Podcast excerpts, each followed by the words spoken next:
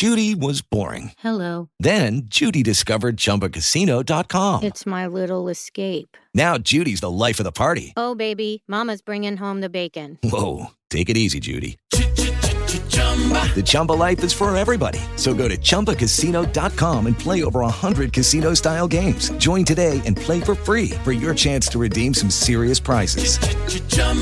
ChumbaCasino.com. No purchase necessary. Void where prohibited by law. 18 plus terms and conditions apply. See website for details. Hello, it is Ryan, and I was on a flight the other day playing one of my favorite social spin slot games on chumbacasino.com. I looked over the person sitting next to me, and you know what they were doing? They were also playing Chumba Casino. Coincidence? I think not. Everybody's loving having fun with it. Chumba Casino is home to hundreds of casino style games that you can play for free anytime, anywhere, even at 30,000 feet. So sign up now at chumbacasino.com to claim your free welcome bonus. That's chumbacasino.com and live the Chumba life. No purchase necessary. VGW. Void where prohibited by law. See terms and conditions. 18 plus. O presidente é a autoridade máxima da política brasileira. É o chefe do poder executivo do país. Como você provavelmente já sabe, vivemos em uma república presidencialista. O grande diferencial das repúblicas presidencialistas em relação a outros modelos de governo é a votação direta da população no presidente. Nelas, uma pessoa é eleita para governar o país durante um determinado período. É o que acontece no Brasil a cada quatro anos quando escolhemos o nosso presidente. O presidente é eleito pelo sistema majoritário, com possibilidade de segundo turno. Ou seja, para ganhar a eleição, ele precisa receber mais de 50% dos votos válidos. Se ninguém conseguir atingir essa marca no primeiro turno, os dois candidatos mais votados concorrem no segundo turno. Além disso, o presidente pode se reeleger uma vez e ficar oito anos seguidos no cargo. Mas depois disso, precisa deixar a vaga para outra pessoa e pode até concorrer de novo quatro anos depois, caso queira. O candidato a presidente também precisa cumprir alguns requisitos mínimos, como ser brasileiro nato e ter no mínimo 35 anos de idade. Nas repúblicas presidencialistas, como o Brasil, o presidente é eleito pelo voto direto e universal. Ele acumula duas funções muito importantes: chefe de governo e chefe de Estado. Como chefe de governo, o presidente é responsável por ações e decisões do cotidiano da política brasileira. Gerir a administração federal, criar políticas públicas e programas governamentais, sugerir leis e por aí vai. Já como chefe de Estado, o presidente é o representante máximo do país perante o mundo. É ele que deve receber autoridades estrangeiras e também cabe a ele boa parte da representação diplomática do país no exterior. Por exemplo, todos os anos o presidente brasileiro se pronuncia no discurso de abertura da Assembleia Geral das Nações Unidas, uma posição de muito destaque. O presidente é uma figura essencial dentro do nosso sistema político. Ele exerce funções muito importantes, como pensar e executar políticas públicas, escolher os ministros que trabalharão em cada área, sugerir projetos de lei ao legislativo e vetar ou sancionar projetos de lei aprovados pelo legislativo. O presidente é auxiliado pelos seus ministros para cuidar de uma grande gama de assuntos de interesse nacional. É o responsável pela infraestrutura nacional, o que compõe transportes, comunicações, fontes de energia, assim como pelas políticas de saúde, cultura e educação. Também cuida da defesa e das relações com outros países. É uma infinidade de responsabilidades relacionadas ao cargo, e o perfil e forma de atuação de quem ocupa impactam muito nos rumos do país. Boa parte das funções práticas do que faz um presidente no Brasil estão descritas detalhadamente no artigo 84 da Constituição Federal. O Politize apresenta aqui algumas das principais dessas funções para que você entenda a essência do que representa esse trabalho. Primeiro ponto: gestão federal. O presidente deve gerir toda a organização da administração federal. Algumas questões podem ser definidas de forma diferente por cada gestão e outras são obrigações inescapáveis de qualquer chefe do Executivo Federal. A gestão do cargo de presidente da República é estritamente problema da pessoa que está no cargo. Existem possibilidades de mudanças pequenas e outras maiores. Criar e extinguir cargos públicos federais na forma da lei é uma dessas possibilidades, ou ainda criar e eliminar ministérios. Já outras funções são estritamente obrigações. Uma atribuição muito importante é a de escolher, nomear ou exonerar do cargo os ministros de Estado, que são os responsáveis por colocar em execução as políticas de governo. Nomeações relativas a cargos de grande relevância nacional também devem partir do presidente, como nomear comandantes do Exército, Marinha e Aeronáutica, fazer a indicação de ministros do Supremo Tribunal Federal e tribunais superiores, em caso de morte ou aposentadoria, fazer a indicação do presidente e diretores do Banco Central, Procurador-Geral da República, entre outros. O segundo ponto é aplicar e propor leis. No que tange à aplicação, é garantir que a Constituição Federal seja respeitada e cumprida. No que tange à proposição de leis, ele pode enviar ao Congresso Nacional projetos de lei que tenham a ver com suas atribuições, como a criação de universidades federais, de cargos e funções na administração federal ou criação e extinção de ministérios, entre outros. Além disso, as leis que são aprovadas no Congresso chegam até o presidente para que ele então as aprove ou vete. O poder de veto do presidente é muito importante e uma ferramenta de muito poder. E por conta disso, o Congresso pode inclusive derrubar um veto presidencial.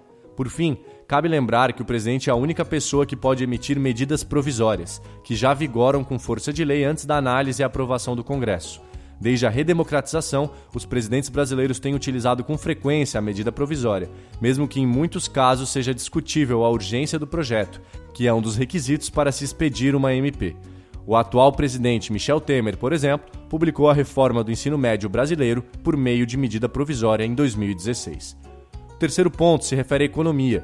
O presidente deve fazer a condução da política econômica do país. Isso inclui desde implementar a política fiscal, que é a forma como se arrecada e se aplica o dinheiro público. Uma das suas obrigações, por exemplo, é enviar todo ano o projeto de lei orçamentária e o plano plurianual para aprovação do Congresso. Neles, o presidente deve explicar como vai arrecadar os recursos e como vai aplicá-los no ano seguinte.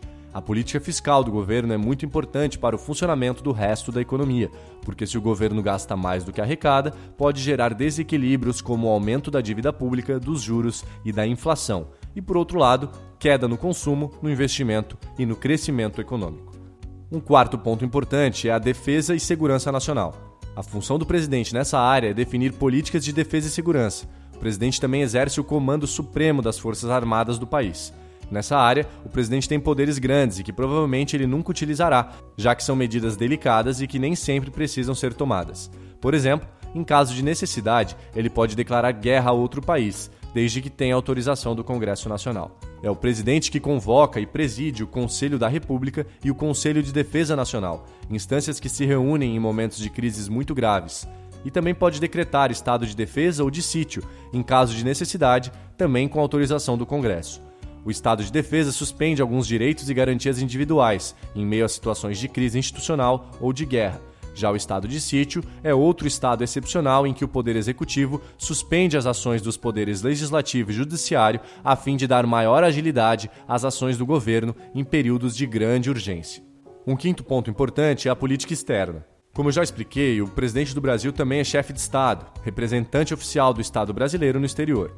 Ele também nomeia o ministro das Relações Exteriores, que é responsável pela estratégia internacional do país. Algumas responsabilidades do ministro do Itamaraty e do presidente são a definição dos posicionamentos do Brasil em organismos internacionais, como a ONU, a OMC, o Mercosul, o alinhamento do Brasil em relação aos demais países, principalmente quais serão os principais parceiros comerciais e políticos, e acordos bilaterais e multilaterais que o país concorda em participar.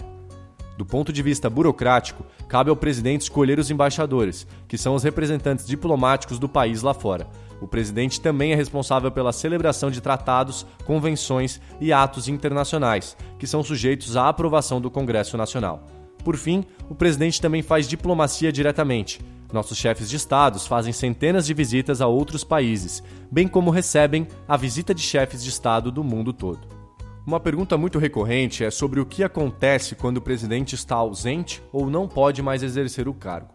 Bom, a gente tem algo que se chama linha sucessória presidencial, que é uma lista de pessoas que devem ocupar o cargo do presidente temporária ou permanentemente. Essa lista é constituída por vice-presidente, em primeiro lugar, presidente da Câmara dos Deputados, em segundo, presidente do Senado Federal, em terceiro, e presidente do Supremo Tribunal Federal, em quarto.